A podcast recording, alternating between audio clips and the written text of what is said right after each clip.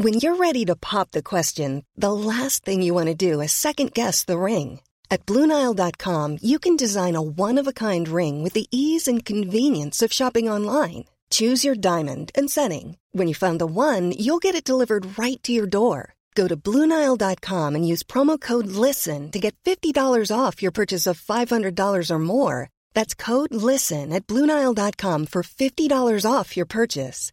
Bluenile.com code LISTEN. Many of us have those stubborn pounds that seem impossible to lose, no matter how good we eat or how hard we work out. My solution is PlushCare. PlushCare is a leading telehealth provider with doctors who are there for you day and night to partner with you in your weight loss journey. They can prescribe FDA-approved weight loss medications like Wagovi and Zepbound for those who qualify. Plus, they accept most insurance plans. To get started, visit plushcare.com slash weight loss. That's plushcare.com slash weight loss. Spring is my favorite time to start a new workout routine. With the weather warming up, it feels easier to get into the rhythm of things. Whether you have 20 minutes or an hour for a Pilates class or outdoor guided walk, Peloton has everything you need to help you get going.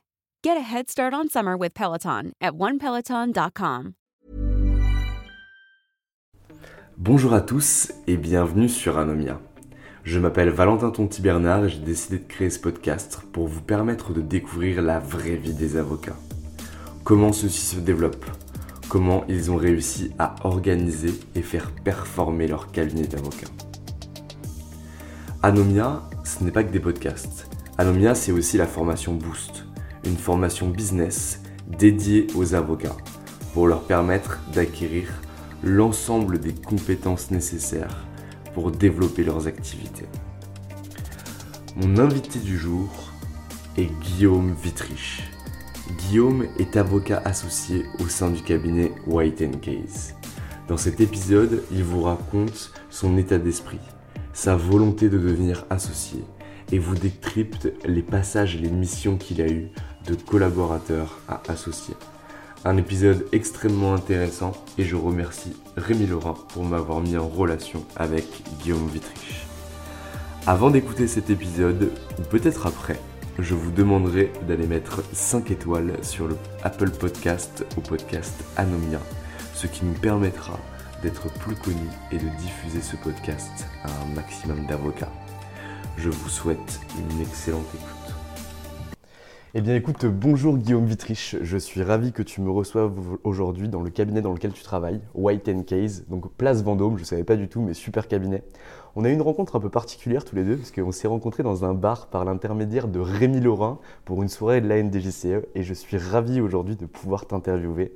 Bonjour Guillaume Vitrich. Bonjour, bah, merci beaucoup pour, merci beaucoup pour l'invitation. C'est vrai qu'on s'est rencontrés dans des conditions euh, amusantes, mais c'est aussi ça la NDJCE et, et, le réseau, et je pense que ça fonctionne bien, la preuve on est là. Exactement, tout à fait. On a eu un peu de mal, parce que ton emploi du temps est quand même très très chargé, mais euh, en tout cas on a réussi à le faire. Donc maintenant on va enfin pouvoir présenter aux auditeurs d'Anomia le fameux Guillaume Vitrich. Alors Guillaume, est-ce que tu peux nous parler un petit peu de ton parcours? Oui, absolument. Ben, j'ai un parcours assez classique. Euh, fac de droit. Fac de droit d'abord pendant euh, deux ans à Nanterre avec un double diplôme parce que j'ai toujours pensé qu'il fallait essayer euh, d'en faire plus à côté, plus que le simple parcours de droit. Et donc c'était à l'époque, ça ne va pas me rajeunir, ça s'appelait un BIDUG. Une double L3, si ça, si ça se dit aujourd'hui, euh, avec le parcours classique de droit et euh, du droit anglais, et des cours d'anglais, de vrai anglais, type traduction. et j'avais un parcours classique français, c'est-à-dire quelqu'un qui a appris l'anglais à l'école, avec un niveau qui est franchement, qui n'était pas excellent, comme je pense la plupart de ceux qui n'ont pas la chance de faire des échanges ou d'avoir de la famille qui parlent couramment anglais ou des parents, moi, qui ne parlaient pas du tout anglais. Donc je m'étais dit, j'avais eu l'intuition que c'était quelque chose qui allait être important. Donc j'ai fait beaucoup de beaucoup d'anglais tout de suite euh, à la fac. Et puis au bout de deux ans, j'ai eu l'occasion de rentrer au magistère de droit des affaires de Paris 2, qui est également un DJCE. Qui est le meilleur de France d'ailleurs. Bon, ça, ça j'ai pas la prétention de dire ça, mais en tout cas, euh, c'est un DJCE et c'est ce qui nous a donné d'ailleurs l'occasion de se rencontrer. Donc c'est déjà, une, déjà une bonne chose. Et où j'ai continué à avoir toujours ce double, triple parcours, pas mal d'anglais, des notions financières, des cours de comptabilité à côté euh, du parcours euh, de la branche traditionnelle de droit avec une, un M1 de droit des affaires et puis un M2 de droit des affaires des JCE. Et tu as toujours su que tu voulais être avocat ou en tout cas faire du droit des affaires Ou c'est quelque chose qui est venu petit à petit? Absolument pas. Je pense que ça serait. Il y en a peut-être qui sont nés avec un code civil dans la main. Moi, je suis, j'avais absolument, la réalité, hein, je pense que quand j'étais en seconde, première, j'avais aucune idée de ce que je voulais faire. Euh, je pense que j'avais considéré Sciences Po à un moment, je ne l'ai pas fait. Euh, je me suis inscrit bêtement ou pas euh, en, droit parce que tout le monde te dit tu peux tout faire avec ça. Hein. Le droit mène à tout. Voilà, je suis honnête, c'est la tarte à la crème. mais j'avais quand même cet appétit pour, pour une matière structurée avec un raisonnement et un peu littéraire, c'est-à-dire que euh, un peu rédactionnel. Ça, c'est quelque chose qui m'a toujours plu euh, et, rédactionnel, mais combiné à des choses de raisonnement structuré. Pour moi, en fait, c'est une sorte de mélange de raisonnement mathématique appliqué à de la rédaction. Enfin, c'était comme ça que je le voyais et c'était ça qui m'intéressait. Euh, et donc voilà, et ça s'est fait naturellement après pendant mon parcours, par appétit. Il y a des matières que j'ai bien aimées. J'ai bien aimé le droit fiscal, j'ai bien aimé le droit des sociétés. Euh, ça fait un peu bizarre de dire ça, mais c'est une, c'est, une réalité. C'était mon cas aussi. Voilà. Euh, et, puis, euh, et puis donc naturellement, c'est comme ça que le, le, le, parcours s'est affiné. Et pour finir, ensuite, après, je suis parti aux États-Unis, tout de suite après le M2, donc la fin du magistère, faire un LLM à NYU. Voilà. Ok, bah vas-y, nous en un petit peu. Donc tu n'avais pas encore passé le barreau à cette époque ou tu l'avais déjà obtenu en M1 Non, non, non, pas du tout. Je ne l'avais pas passé, j'avais préféré faire un stage. J'avais fait un stage euh, et c'est vrai que la plupart des gens de ma promo passaient le barreau euh, en M1. Moi, je n'avais pas fait ce choix. J'avais fait le pari d'aller à New York et euh, en LLM de passer le barreau de New York et de revenir et de faire l'article 100 en me disant que ça me ferait gagner un peu de temps. Je ne sais pas si c'est une bonne chose. parce qu'en réalité, il faut quand même prendre son temps. C'est pas forcément idéal d'arriver sur le marché du travail à 23 ans parce que on sait que c'est tout de suite très dense. Donc, bon, il faut peut-être que rétrospectivement, j'aurais peut-être un peu plus pris mon temps, mais en tout cas, c'est effectivement comme ça que ça s'est passé. J'ai passé le barreau de New York euh, et que j'ai eu, et j'ai commencé tout de suite en fait une première collaboration avec le barreau de New York à New York, euh, chez Cleary Gottlieb, avec un deal qui était tu commences à New York pendant un an et au bout d'un an tu reviens au, barreau, au, bureau de Paris, tu gardes ta collaboration et c'est à ce moment-là que tu fais l'article 100 euh, et que tu prêtes serment. Donc en gros, si, je résume bien, quand tu as le barreau de New York et que tu opères l'article 100, tu ne passes pas par les écoles d'avocats françaises Non, absolument pas. Pas d'OFB, rien du tout. Donc tu as un OFB. Ah, donc ça te permet quand même de gagner deux ans. C'est super intéressant. Ouais. tu gagnes entre ouais, à peu près 18 mois, deux ans. Ouais, exactement. Très clair. Et donc comment ça se passe? Alors raconte-nous un petit peu ton LLM à NYU et après la première collab chez, chez Cleary. Le LLM à NYU, pour moi, c'est une des meilleures expériences de ma vie. Euh, expérience, je pense, humaine et juridique. Euh, d'abord, l'arrivée là-bas, j'avais beau être préparé, je pense que ça a été un choc euh, en termes d'anglais. Euh, et en même temps, sur la méthode, c'est une surprise pour personne, mais là aussi c'est un choc. quand bien même le magistère était un parcours dans lequel il y a beaucoup de cours en petits groupes, en, en classe, on est 25, là c'est toujours en petits groupes, et ça aussi c'est connu, mais c'est quand même un choc quand on le vit le fait qu'il faille préparer tous les cours et que tous les cours soient interactifs et qu'il n'y ait pratiquement pas euh, de concept de cours magistral où on s'assoit et euh, on prend des notes. En fait, le gros du travail il a été fait avant, on a lu des arrêts, on a préparé et ensuite c'est interactif. Et ça c'est un peu dur parce que euh, dans la culture française, on n'a pas forcément la culture de la participation à l'excès, alors qu'aux États-Unis, tout le monde participe, euh, tout le monde pose des questions, alors qu'en France, dès que quelqu'un pose une question qui est euh, un peu bête, euh, tout le monde rigole. Ce qui est dommage, hein, mais c'est comme ça. et donc ça, c'est un choc dans le mode de fonctionnement, mais rapidement on s'y fait. Bah, on est poussé forcément. et on est noté d'ailleurs aussi sur sa participation beaucoup, au-delà des, au des, examens finaux. et puis c'est la rencontre avec des professeurs qui sont, pour certains, extrêmement proche en réalité des élèves alors que c'est des sommités. Et donc il y a aussi cette proximité avec le monde universitaire euh, qu'on a un petit peu au travers des TD, mais qu'on a évidemment moins dans les grands cours d'amphi. Et puis sur le plan humain, euh, bah, c'est évidemment des avocats qui viennent de partout. Moi j'étais sans doute un des plus jeunes parce que c'est plutôt rare, euh, et c'est plutôt les Français qui font ça ou les Anglais, d'aller directement faire un LLM après leur, leur, parcours Ouais, universitaire universitaire. dans leur pays respectifs. Euh, il y avait des Brésiliens, des Argentins qui avaient une trentaine d'années et qui donc avaient fait 3-4 ans de collaboration et donc qui avaient une vision très différente. Et ça, c'était assez, euh, et ça, c'était assez, euh, assez intéressant. Oui, parce que du coup, tu as pu te nourrir de tout ça, ce que toi, tu n'avais pas finalement, parce que tu n'avais pas vraiment de recul sur la profession, que Non. eux pouvaient avoir en plus sur des, des- des juridictions et des façons de- d'exercer le droit Bah. qui étaient totalement différentes. C'était ça qui était passionnant et ça, ça, ça, ça transparaît dans les échanges, comme on participe beaucoup en classe. Euh, nourrissaient euh, de leur propre expérience en M&A, en droit public, parce qu'il y a des parcours très très variés, euh, leurs réflexions. Et effectivement, moi, j'a- j'avais pas ce recul. Donc, à la fois, c'est intéressant. Je pense que c'est une force de faire un LLM très jeune parce qu'on est encore dans ce mode de fonctionnement où on révise, on passe des examens, on est encore frais. Et je pense que ça, c'est ça, c'est pas mal. Mais on a beaucoup moins de recul et on a beaucoup moins d'expérience professionnelle. Voilà, c'est, euh, je pense qu'il n'y a pas de bonne recette, mais c'est assez intéressant dans, le, dans la comparaison et dans, le, dans, dans- dans l'aspect euh, nourrissant de la relation. Clairement. Et donc, du coup, tu finis ce LLM à NYU, et là, tu vas chez Cleary, et chez Cleary, du coup, à New York? Oui, absolument. Et à alors? New York. En fait, l'intérêt des LLM aussi, c'est qu'ils organisent des job fairs. Ouais. Et donc, euh, tous les LLM, euh, se- sont, sont- enfin, tous les candidats au LLM se regroupent et sont conviés, passent des entretiens avec une multitude de cabinets. Donc, c'est un véritable accélérateur en réalité si on veut rentrer dans ce marché du travail comme ça. J'ai eu la chance d'être choisi pour, euh, pour, pour commencer à New York. Il y a quelques places. Euh, C'était le saut dans l'inconnu pour moi. J'avais fait quelques stages, mais peu finalement. Euh, et là, euh, là pareil, euh, la, marche est, la marche est haute, mais euh, assez intéressante. Et j'ai été projeté plutôt sur euh, des deals de capital market parce que c'est euh, la réalité de la pratique euh, forte de Cleary à New York, cabinet de Wall Street.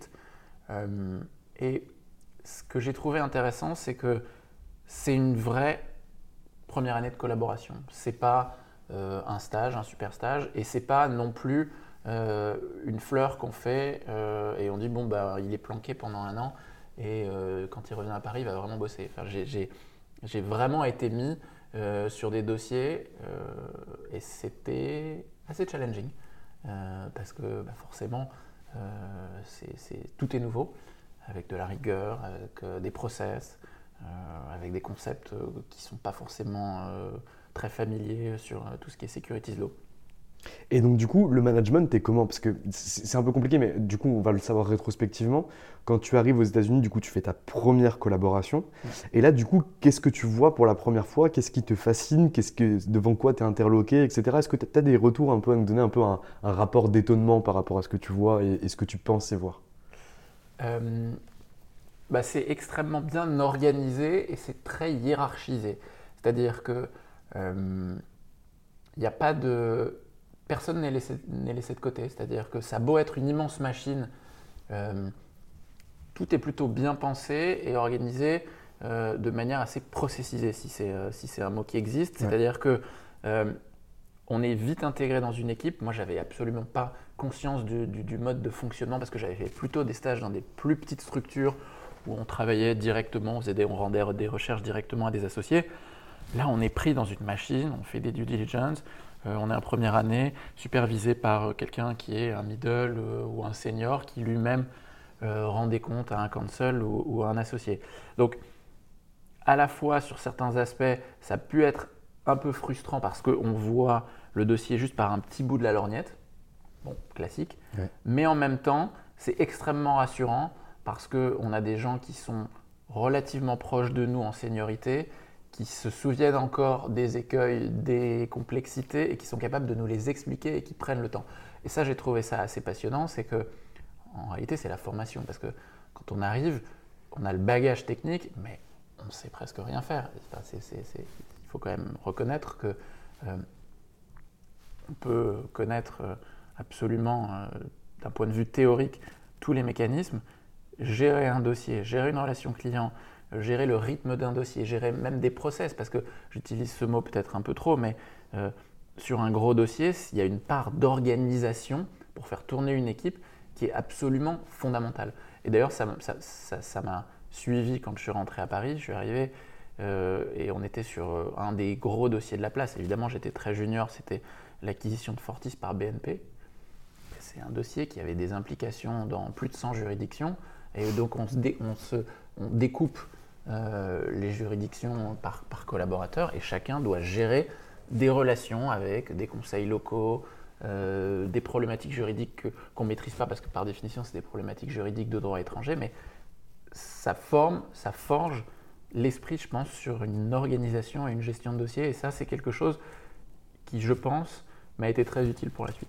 Donc vraiment un mapping global qui est opéré du coup par l'associé, qui va structurer un peu le dossier en découpant tous les points et en répartissant le travail, avec derrière des calendriers à rendre, etc., pour qu'on puisse travailler et avancer. Exactement, exactement. Et pour certains, et en tout cas c'était comme ça chez Cleary à New York, il y, a un, staffing partner aussi qui, au-delà euh, du travail de, de découpage d'un dossier, va s'assurer du taux d'occupation des uns et des autres, de la satisfaction des uns et des autres, de l'exposition des uns et des autres à une variété de dossiers suffisamment grande pour que bah, ça assure leur formation et puis, euh, puis qu'ils soient contents de faire ce qu'ils font. Et donc un vrai management et un vrai suivi derrière des collaborateurs qui travaillent sur des dossiers pour avoir une diversité de produits et pouvoir justement s'enrichir. Et avec peut-être aussi quelque chose qui est important et qui est parfois négligé, c'est euh, bah, le retour d'information, c'est-à-dire de faire des débriefings à la fin des dossiers savoir ce qui s'est bien passé, ce qui s'est moins bien passé, où étaient les frustrations, où est-ce qu'on peut s'améliorer. Je ne dis pas qu'on le fait à chaque fois, mais euh, c'est quelque chose qui était quand même assez présent dans la culture et que moi j'ai essayé de conserver. Une vraie culture du feedback qu'on a quand même difficilement en France, en tout cas quand moi j'entends mes potes qui sont stagiaires et qui ont fait euh, le DGC avec moi, et ils m'expliquent qu'ils peuvent faire des stages de 6 mois ou un an sans avoir eu jamais aucun retour, un retour très épisodique autour d'un café le matin. C'est euh, un des gros défis et on fait sans doute pas, y compris ici, y compris moi, les choses de manière parfaite, mais j'ai ça en tête parce que je sais que quand on est. Euh, d'ailleurs, je sais que quand on est plus jeune, c'est extrêmement frustrant de ne pas avoir ce retour d'information et ça l'est encore plus quand euh, on arrive du monde universitaire où tout est toujours sanctionné par une note. Et donc, on rend un travail, c'est bien, c'est pas bien, c'est moyen, on a une copie, on sait ce qui va pas. Quand on travaille, bon, bah, on fait les choses au fil de l'eau. Euh, on a de temps en temps un email qui dit merci, c'est bien. Ou en tout cas, j'espère qu'on a souvent des emails qui disent merci. Mais on n'a pas forcément euh, de, mesure de la performance. Et c'est vrai que ça, c'est euh, vrai que ça, c'est difficile. Et ça, associé à quelque chose qui est aussi, à mon avis, assez difficile dans notre métier, c'est que euh, on a aussi toujours, on reçoit toujours un markup, et donc ce qu'on rend est toujours perfectible. Et ça, c'est aussi quelque chose, je pense, qui peut créer des fragilités chez, chez certains, et être extrêmement frustrant, c'est qu'en fait, c'est jamais bien aussi. C'est-à-dire qu'au-delà au-delà de, au-delà, au-delà de l'absence de, de de, mesure, de quantification de, la performance qui nécessite qu'on fasse du feedback. C'est un peu dur humainement ce métier parce que bah, quand on arrive, on est junior, eh ben, il y a toujours quelqu'un qui repasse et il y a souvent beaucoup de rouge. Euh, et, je pense qu'il faut être assez solide pour accepter ça. En tout cas, si on n'a si on pas une personnalité qui accepte. Oui, il faut comprendre les codes dès le départ et derrière l'assimiler assez rapidement. Et donc là, tu repars, donc tu pars de chez, chez, chez Cleary et tu reviens à Paris. Donc déjà, c'est quoi ton sentiment? Est-ce que tu es content de revenir? Est-ce que tu aurais aimé rester plus longtemps à, New York? Ou, euh, ou tu te dis, bah, je suis trop bien, je reviens en France, ça s'est bien passé, je vais découvrir autre chose? Alors, je pense que c'était dans l'ordre des choses. J'ai eu des sentiments assez mélangés. Euh, j'avais assez envie de rester à New York, ça me plaisait. Ce qu'il faut dire, c'est que c'était en 2008, euh, donc c'était euh, la crise des subprimes. et donc, je me suis dit que stratégiquement, c'était peut-être pas la meilleure chose de, rester à New York. Bon, la crise finalement, avec un temps de retard, arrivée en France, donc mm. peut-être que j'ai suivi la crise. je me suis dit aussi, à tort ou à raison, que sur le calcul de long terme, je ne me dis pas qu'en euh, première année, je rêvais déjà d'être associé, mais enfin, en tout cas, je me disais qu'il fallait aller, comme ça me plaisait, le plus loin possible dans le parcours. Je me disais peut-être à tort ou raison que ce n'était pas forcément un bon calcul de rester à New York. D'abord parce que, euh, eh ben, par définition, je n'avais pas mon réseau, alors qu'en France, j'ai quand même un réseau. Euh, donc, dans l'optique de développer une clientèle, c'était peut-être un peu plus difficile. On a beau bien parler anglais. T'es pas américain. Pas américain. Euh, et bien sûr qu'on ne parle pas de litigation, où là, par définition, s'il faut aller plaider, c'est encore un autre niveau d'anglais. Euh, quand bien même on parle parfaitement anglais, je pense, même si c'est peut-être un, peu vrai, un peu moins vrai à New York qu'à Paris, qu'on restera toujours le petit français. Sauf à être dans une spécialité. Il y en a d'autres, il y en a qui y arrivent très bien. Peut-être mm. que moi, je n'avais pas la fibre pour avoir un anglais euh, sans accent. je me suis dit peut-être, mais peut-être que c'est une barrière psychologique que je me suis, que je me suis mise tout seul, qu'il allait avoir un plafond de verre. Euh, et donc c'était dans l'ordre des choses de rentrer à Paris. Donc je rentre à Paris. Et là, je, poursuis ma collaboration euh, chez Cléry. Et alors, ça se passe comment? Bah, Ça se passe très bien. Euh, très belle maison, avec des associés tous brillants. je ne suis pas dans la langue de bois, mais vraiment, d'abord, des associés euh, brillants techniquement et puis qui ont des dossiers, tout à l'heure je parlais de, Fortis BNP, euh, tous les grands dossiers, un peu de place, en tout cas une, belle partie de, dossiers de place. Donc cette exposition-là, avec un mix assez intéressant de capital market, euh, de programmes, d'émissions de dette, des choses assez structurantes, où on est vite poussé, on est vite autonome parce qu'il y a un côté répétitif qui peut être à la fois frustrant mais qui peut être aussi gratifiant parce que bah, forcément on apprend vite et on est vite, euh, on en autonomie. Dans le mix de dossiers du euh, j'ai aussi beaucoup travaillé euh, avec Barthélémy Fay et Jean-Pierre Vigneault qui avaient une pratique M&A en Afrique très intéressante. et ça c'est quelque chose qui m'a beaucoup plu avec beaucoup de négo et des dossiers qui sont peut-être un peu moins gros que les gros dossiers de place dont on parlait, qui fait que les équipes sont plus réduites et que par définition, quelqu'un de plus junior a rapidement, directement avec l'associé, de l'exposition au client, de l'exposition à la négo, euh, des mécaniques de M&A un peu, peut-être moi qui m'ont plus intéressé. Euh, et, c'est pour ça que progressivement, euh, mon appétit a basculé vers, vers, ces dossiers de M&A. Très clair. Et combien de temps tu restes du coup chez Cleary eh ben, Je suis resté 6 ans, un peu plus de 6, en fait presque 7 ans. Et, et, je pense que euh, ce qui a motivé mon envie d'aller voir ailleurs, c'était précisément l'envie de faire plus de M&A. Euh, il se trouve que euh, il y a une année qui n'est pas une parenthèse parce que j'ai quand même continué à, effectuer tous les dossiers et à continuer à travailler chez Cléry, c'est que je suis devenu secrétaire de la conférence et ça a été aussi une année bascule où je me suis dit tiens je découvre un autre monde, tiens il y a d'autres choses. ça m'a donné la force d'assumer aussi l'envie de faire ce que j'aimais plus, qui était le M&A. Euh, j'ai pas basculé comme euh, la plupart de ceux qui font la conférence. DPA. Voilà, côté pénal, côté contentieux, que, ce soit côté contentieux commercial. J'ai pas basculé. Euh, tu parlais tout à l'heure de, de, Rémi Laurin, qui était effectivement dans ma, dans ma promotion. Bah, il fait partie des gens qui, euh, lui aussi, sont passés du M&A au contentieux. Moi, j'ai ça m'a ouvert les yeux sur le contentieux et j'ai gardé cet appétit aussi pour faire des choses un peu précontentieuses parce que bah, j'en parlais tout à l'heure, j'aime bien les aspects un peu rédactionnels, ça me plaît. Donc ça, je l'ai conservé, mais ça m'a donné la force de basculer vers le, vers le M&A. Et, euh, et ben, quand l'occasion s'est présentée, j'ai rencontré Sam Golchani, qui est euh, aujourd'hui euh, mon associé. et je pense que ça a été assez évident quand on s'est rencontrés. Il était chez Auric à l'époque.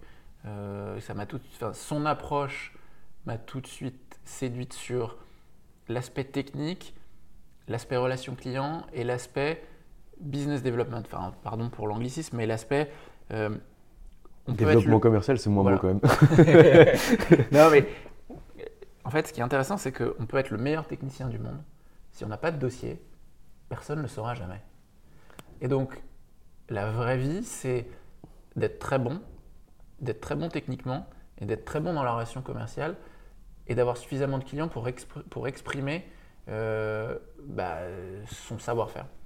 Et ça, c'était la combinaison gagnante, euh, au-delà d'une rencontre humaine euh, très très intéressante, qui font que c'était pour moi naturel d'aller chez Auric. En plus, il y avait une pratique forte chez Auric qui était un mélange de M&A, de M&A tech et de pratiques M&A énergie infra en Afrique. Donc ça correspondait exactement à la fois avec les compétences que j'avais développées sur les dossiers euh, de M&A, de projets d'infrastructure en Afrique, et puis ma volonté de faire plus de M&A et d'aller vers euh, de la tech, faire des levées de fonds, faire du growth, du private equity. Et donc je les ai rejoints. J'étais collaborateur, collaborateur senior. J'ai travaillé avec énormément d'associés. Ça, ça a été une vraie force, je pense, dans le parcours peut-être. Euh, d'avoir une exposition à énormément d'associés chez, chez, chez, chez Auric. Euh, donc une grande variété de méthodologies de travail et une grande variété de dossiers. Et ça, c'est une, ça, c'est une force. Et alors, quand tu on va revenir un peu en arrière, quand tu es chez, chez Cleary, euh, du coup, tu, rencontres cet associé qui deviendra aujourd'hui ton associé avec qui tu en vas chez Auric. Est-ce que tu parles à Cleary en leur disant écoutez, les gars, moi j'ai envie de faire du MA, j'ai envie de faire autre chose. Est-ce que vous me donnez cette opportunité en interne ou est-ce que je m'en vais? Ou c'est pas du tout un réflexe que tu as et tu te dis il faut que je parte avec lui, j'y vais? Non, j'ai pas eu ce réflexe. J'ai été très transparent et très correct. Très clair. Euh, j'ai évidemment euh, continuer, et ça je recommande à tout le monde de faire la, même chose. C'est pas parce qu'on est en préavis qu'il faut euh, poser le crayon, parce que le monde est petit, c'est un, tout petit univers. Il faut garder de bonnes relations avec tout le monde. Je, pense que structurellement, Cléry est un cabinet qui fait beaucoup de côtés, et donc ça n'aurait pas forcément été possible d'avoir l'exposition le, au dossier dans la répartition que je voulais.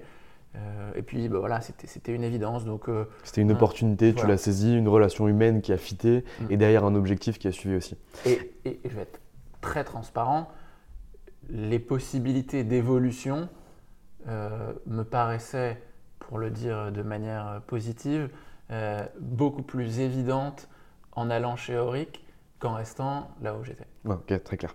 Et alors du coup, on va revenir aussi sur le, concours de la conf. Euh, du coup, tu décides de passer le concours de la conf. Euh, en, quelle année, à quel âge, euh, comment? Je l'ai passé en 2012, donc pour être candidat promo 2013. Ouais. J'avais 28 ans, 29 ans. Ouais. Et je l'ai fait comme un défi. J'ai toujours eu l'appétit pour les concours d'éloquence. J'avais participé à plusieurs concours euh, quand j'étais à l'université, quand j'étais à Paris 10, ensuite à Paris 2. Euh, et je l'ai fait vraiment comme, euh, comme un défi pour aller chercher de l'adrénaline, pour aller chercher de la prise de parole, ce côté challenge, je me mets en danger, je vais essayer d'écrire quelque chose de joli, je vais essayer de séduire. Euh, les gens, leur donner des émotions. C'est prétentieux de, dire ça peut-être, mais je l'ai vraiment fait parce que ça me faisait vibrer.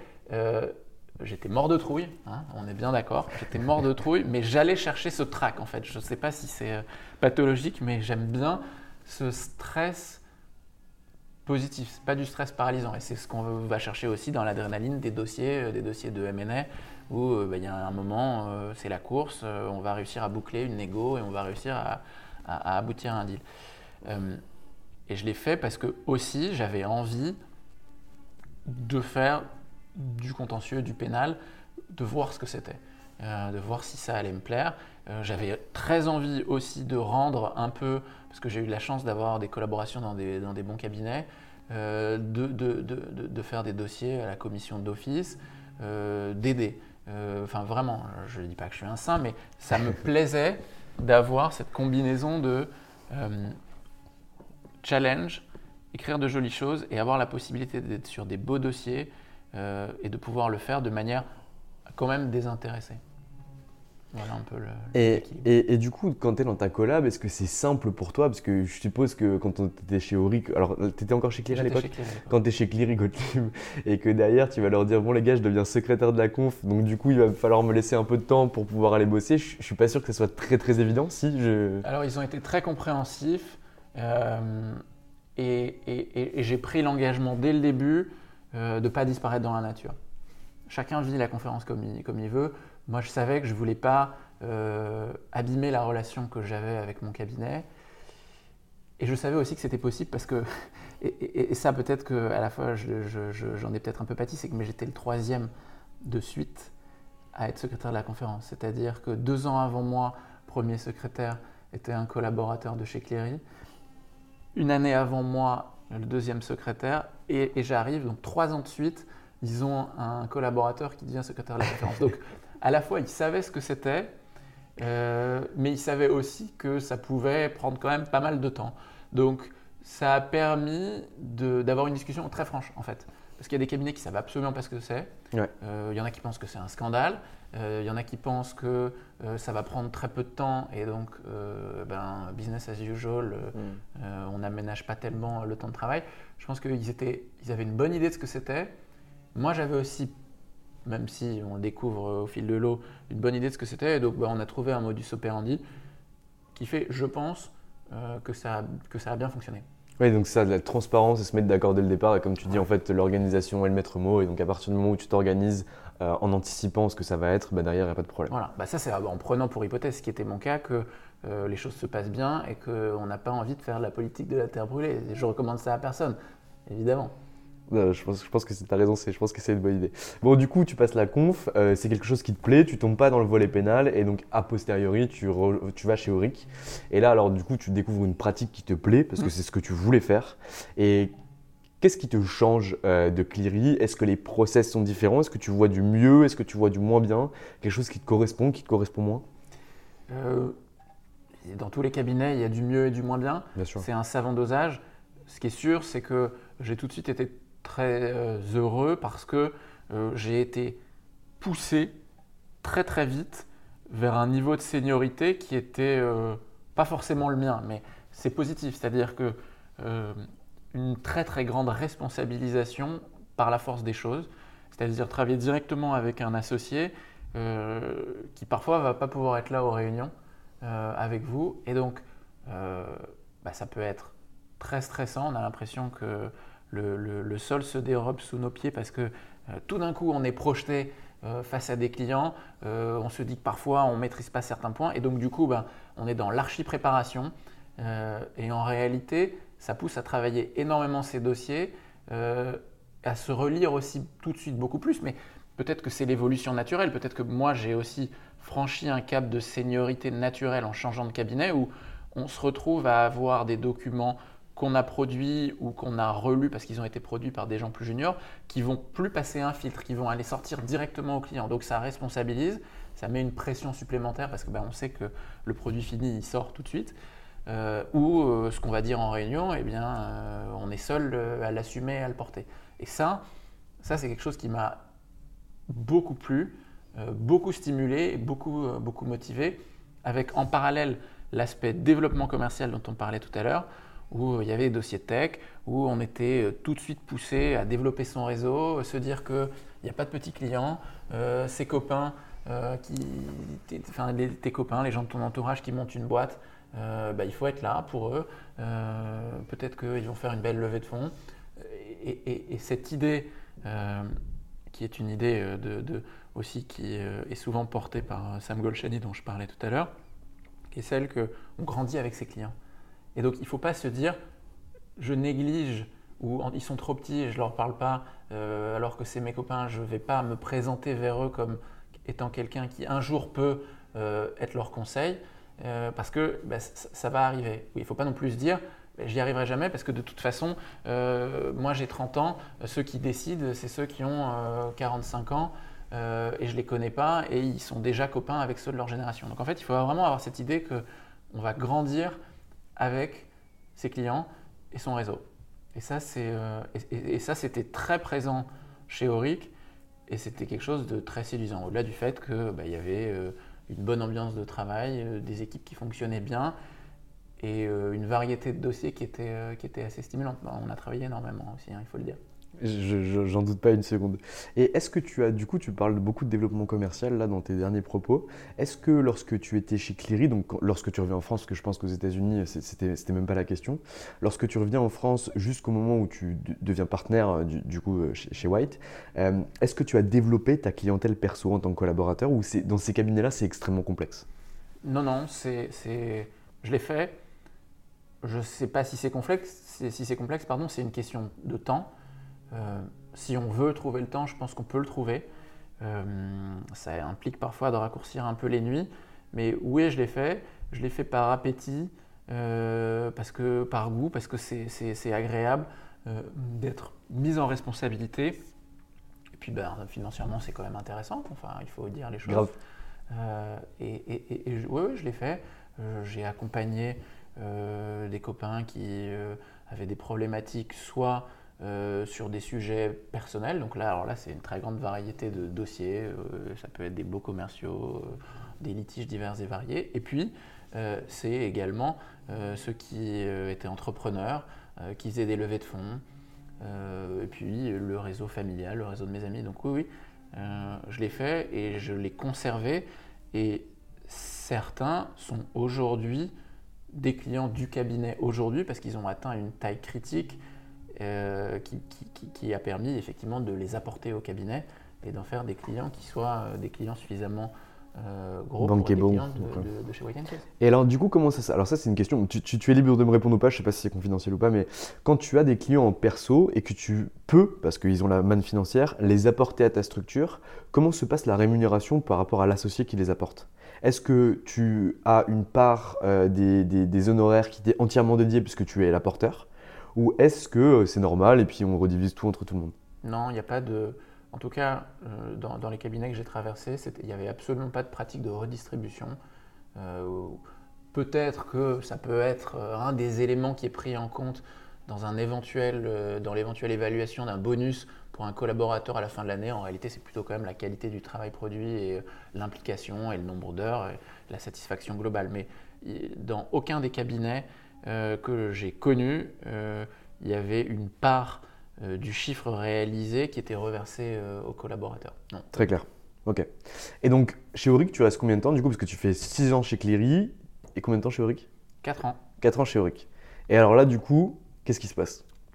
Eh bien, l'accélération.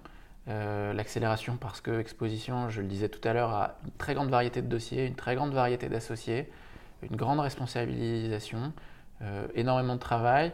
Et donc je me mets euh, en piste pour essayer de devenir counsel, qui est devenu dans les cabinets d'affaires maintenant avec l'allongement des parcours, le passage obligé, sauf exception, hein, mais passage obligé si on veut devenir associé. Et donc je deviens counsel. Euh, ce qui est assez euh, agréable aussi, et je pense un bon outil euh, en termes d'exposition aux clients ou de relation avec les clients, parce que ça donne l'image de, de, quelqu'un qui est plus senior. Ça permet peut-être d'offrir une crédibilité supplémentaire, même si en réalité, la crédibilité, c'est celle qu'on porte, hein, peu importe le titre. Mais, et ça s'est passé comme ça. Voilà, voilà ce que je peux dire sur le, sur le, sur le parcours. Et donc là, alors j'ai peut-être mal compris. Du coup, tu deviens console chez Auric ou console chez White? Non, je deviens console chez Auric. Ok. Je deviens console chez Auric euh, et je suis console pendant deux ans. Et euh, à la fin euh, de la première année, je rentre dans le parcours pour l'association, ouais. qui est un processus qui est très balisé, comme dans tous les cabinets d'affaires. Donc c'est de la cooptation, c'est ça? Oui, absolument. Euh, il faut préparer un business plan.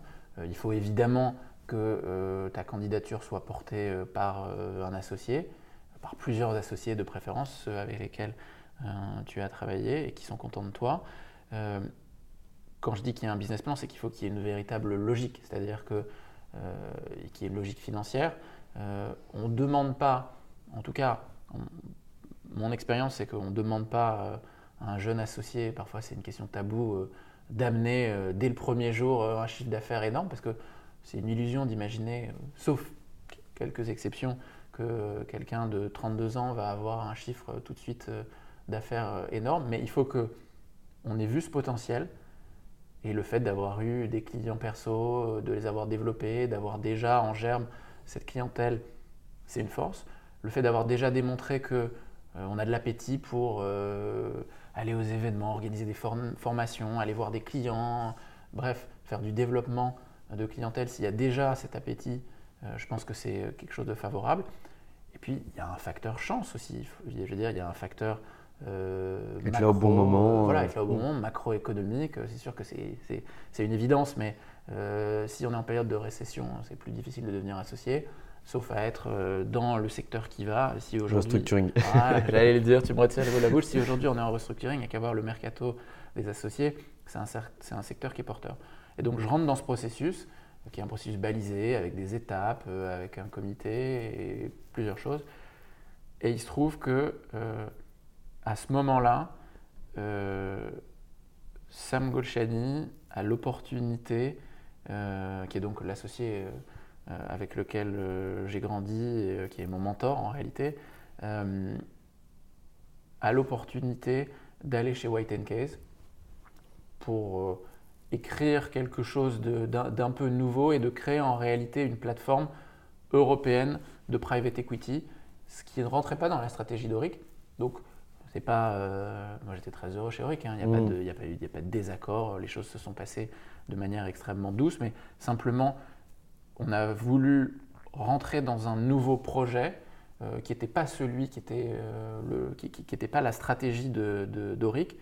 Et donc, naturellement, euh, eh ben, on est rentré dans ce process pour venir chez White. Et ben, je suis devenu associé chez White. En réalité, le processus vers l'association que j'avais commencé chez Auric, eh ben, je l'ai fait en parallèle. Donc, c'est ça qui est un peu étrange de mon expérience. C'est que j'ai fait en même temps deux processus euh, d'association. J'ai fait deux fois euh, euh, la même année des dossiers, un business plan, rencontrer des membres de, de comités exécutifs pour devenir associé. Et on est parti en fin d'année 2018 et je suis devenu au 1er janvier 2019 associé de chez White Et donc du coup, c'était une condition sine qua non pour que tu puisses partir. C'était que tu allais devenir associé chez Auric. Donc si tu ne devenais pas associé chez White, tu ne partais pas. Ou pas du tout peut-être que ce serait prétentieux de dire que j'avais la capacité de taper du poing sur la table et d'imposer mes conditions. Euh, tu as le droit de l'être, tu es associé chez White maintenant. Mais, bon, mais, bah, rétrospectivement, c'est vrai que c'était fondamental pour moi. J'allais pas. J'étais dans une dynamique, il n'y avait pas de raison que cette dynamique s'arrête et il n'y avait pas de raison que, le changement de cabinet implique euh, un changement de statut ou l'absence de changement de statut. Et alors du coup, alors là, du coup, tu fais deux changements à la fois tu passes d'un statut euh, donc de counsel au statut d'associé et en même temps tu changes de cabinet. Euh, est-ce que la marge est haute? Est-ce qu'on vient te dire directement quand tu arrives chez White, maintenant tu n'as pas de portefeuille ouvert, il faut que tu développes le tien?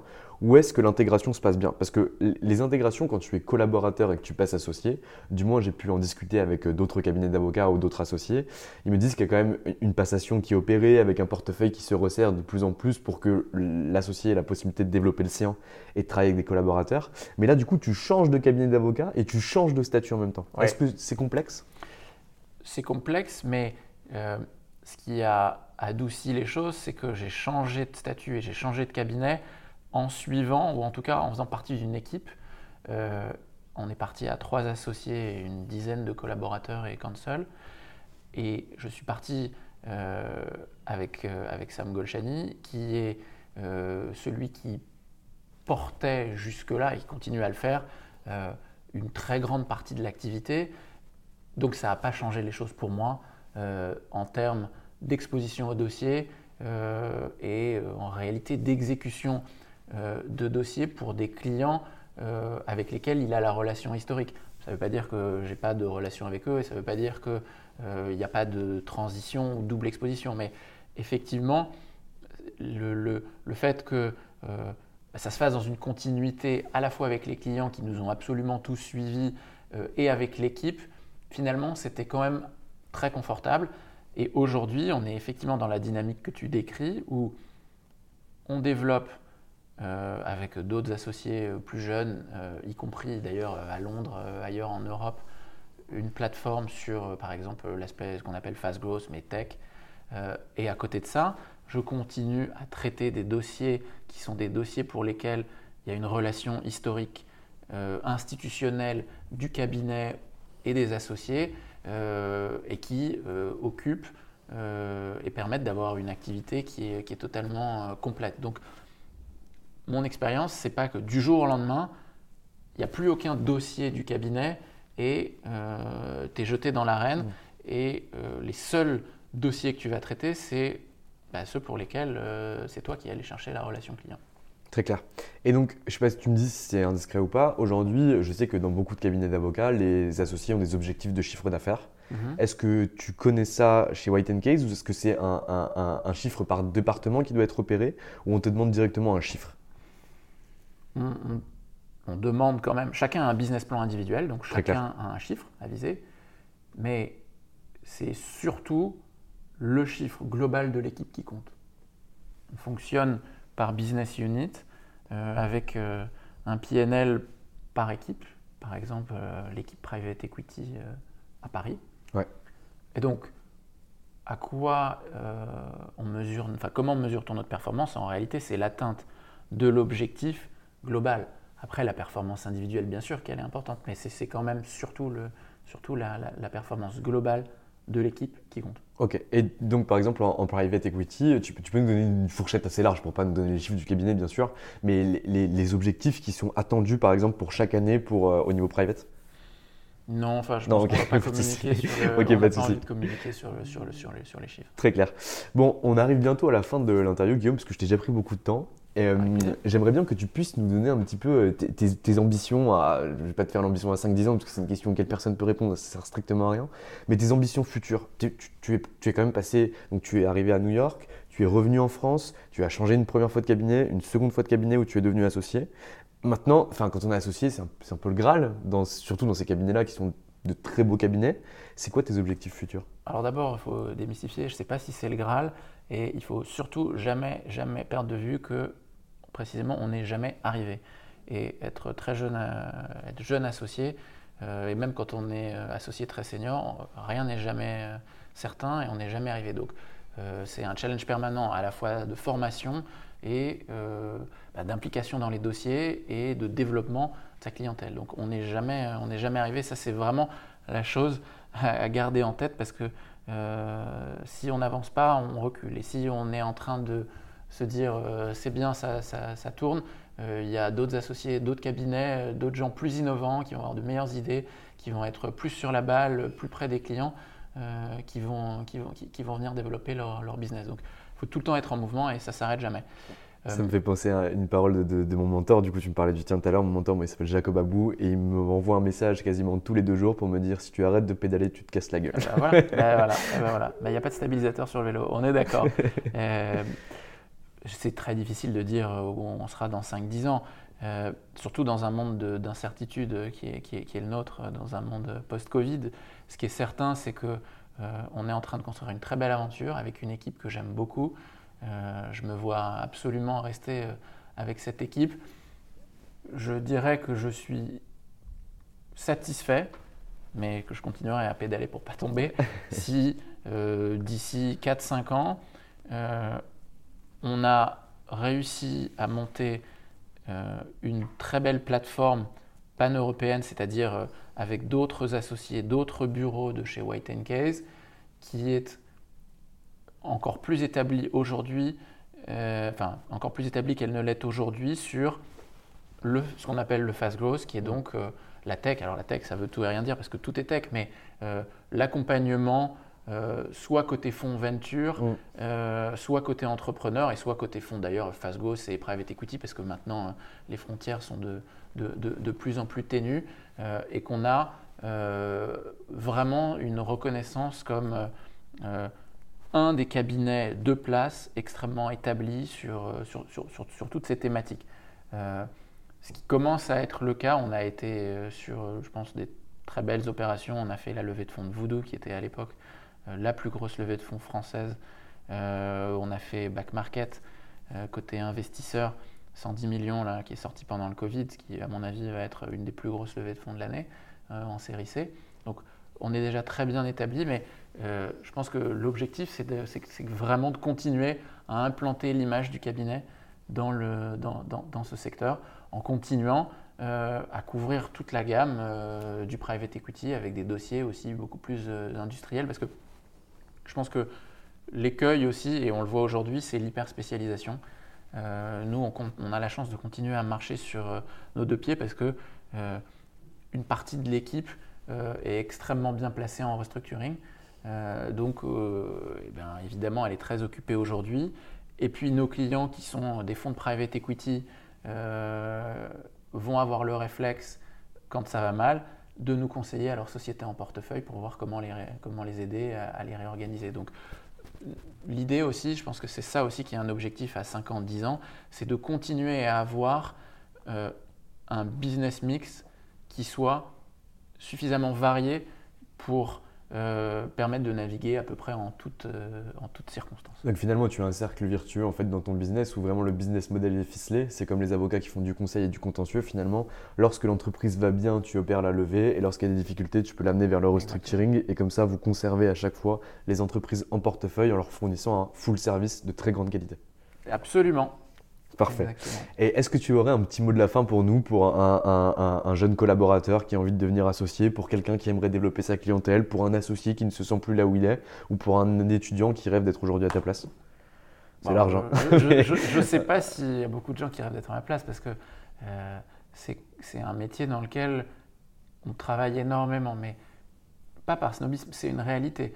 Euh, Peut-être que le conseil, c'est savoir que quand on est jeune collaborateur, on s'engage dans un métier de service. Donc, qui dit métier de service, surtout dans un monde euh, hyper connecté, c'est disponibilité permanente, mais il faut l'accepter. Euh, c'est c'est quelque chose qui peut être un peu pesant moi j'y ai pris goût. Euh, et se souvenir que quand on est jeune collaborateur, euh, l'objectif, si on veut progresser, c'est de rendre la vie facile aux gens qui sont euh, nos seniors. Que ce soit euh, quand on est junior, euh, celui qui est mid-level, quand on est mid-level, celui qui est senior.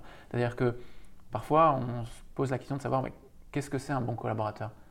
Ben, c'est celui qui me rend la vie facile, qui me fait gagner énormément de temps. Ça paraît évident de dire comme ça, mais euh, c'est vraiment fondamental. C'est-à-dire quand, on- quand, quand on rend un produit à quelqu'un, que ce soit une note, que ce soit un premier projet de contrat de cession d'action, c'est c'est de poser toutes les questions et en tout cas essayer de se mettre dans les chaussures de celui qui va le recevoir pour lui faire gagner le maximum de temps. Et c'est comme ça qu'on arrive à être efficace euh, et, qu'on arrive à aller plus vite euh, et à gagner du temps. Et ça évite les échanges, ça rend la vie facile et euh, je sais que l'appréciation de quelqu'un vis-à-vis de, son collaborateur, bah, elle est directement liée au temps qu'il lui, lui a fait gagner. Mais c'est- super intéressant parce que je, discutais la semaine dernière dans un podcast que j'ai fait avec Miles Begley qui est collab chez Auguste et Debussy. Donc il est collab depuis, depuis un an et il a bossé depuis, enfin il bosse depuis 4 ans chez eux avec différents stages, etc. Et il tient exactement le même discours que toi. C'est il fait je ne me concentre pas sur ce que je dois faire, savoir si la tâche est intéressante ou pas, mais jusqu'à combien de pourcents je vais pouvoir faciliter la tâche à celui qui est au-dessus de moi. Et franchement, grande expérience de sa part et franchement s'il écoute, je le remercie une fois de plus parce que grande maturité par rapport à lui. Si tu recherches un Ouais. collab, va, va toquer à sa porte, il est très très bon. Non, non, mais c'est exactement ça. Parfait. Écoute, eh, est-ce que White Case a besoin de quelque chose, de collaborateurs, de nouveaux partenaires, d'entrer quelque part pour que tu puisses passer un petit message? Je te remercie. Euh, évidemment, comme tout cabinet, on continue à regarder euh, euh, les différentes candidatures qui arrivent pour, euh, pour, des, pour des collaborateurs. Euh, c'est pas parce qu'on est en période euh, de crise euh, incertaine, on verra un petit peu après l'été ce que ça donne. Euh, un cabinet se doit de continuer à construire sa pyramide. Euh, je pense que c'est une erreur d'arrêter absolument tous les recrutements parce qu'on le paye dans 2-3 ans quand on a une pyramide de- des âges et de seniorité qui est complètement déséquilibrée. Donc euh, oui, on continue, on continue à regarder, à faire passer des entretiens. Donc on peut t'envoyer des CV. Absolument. Parfait. Allez-y. Donc n'hésitez pas à envoyer vos CV à Guillaume Vitriche. En tout cas, Guillaume, je te remercie pour le temps que tu m'as accordé et pour la richesse de cette interview. Et je te souhaite beaucoup de bonheur, beaucoup de réussite et réussir à monter cette belle plateforme européenne. Ben, merci infiniment à toi. Très bonne journée, au revoir. Et voilà, c'est fini pour aujourd'hui. J'espère que cet épisode vous a plu. On se retrouve lundi prochain pour un épisode exceptionnel avec une avocate de génie. Avant cela, vous pouvez nous contacter, nous parler un petit peu de vous, nous donner de vos nouvelles, que nous comprenions un petit peu qui vous êtes, vous, auditeurs de Anomia. Je vous souhaite une très belle semaine. Hey, folks, I'm Mark Marin from the WTF Podcast, and this episode is brought to you by Kleenex Ultra Soft Tissues, your ally to help tackle your allergy symptoms this season. I love the change of seasons, but nobody loves pollen and all those other things floating in the air that make you sneeze during this nice weather. Kleenex Ultra Soft Tissues are hypoallergenic and allergist approved, so fight back against watery eyes and runny noses without worrying about irritating your skin. For this allergy season, grab Kleenex and face allergies head on. Mom deserves the best, and there's no better place to shop for Mother's Day than Whole Foods Market. They're your destination for unbeatable savings, from premium gifts to show-stopping flowers and irresistible desserts. Start by saving 33% with Prime on all body care and candles. Then get a 15-stem bunch of tulips for just $9.99 each with Prime. Round out Mom's menu with festive rosé, irresistible berry chantilly cake, and more special treats. Come celebrate Mother's Day at Whole Foods Market.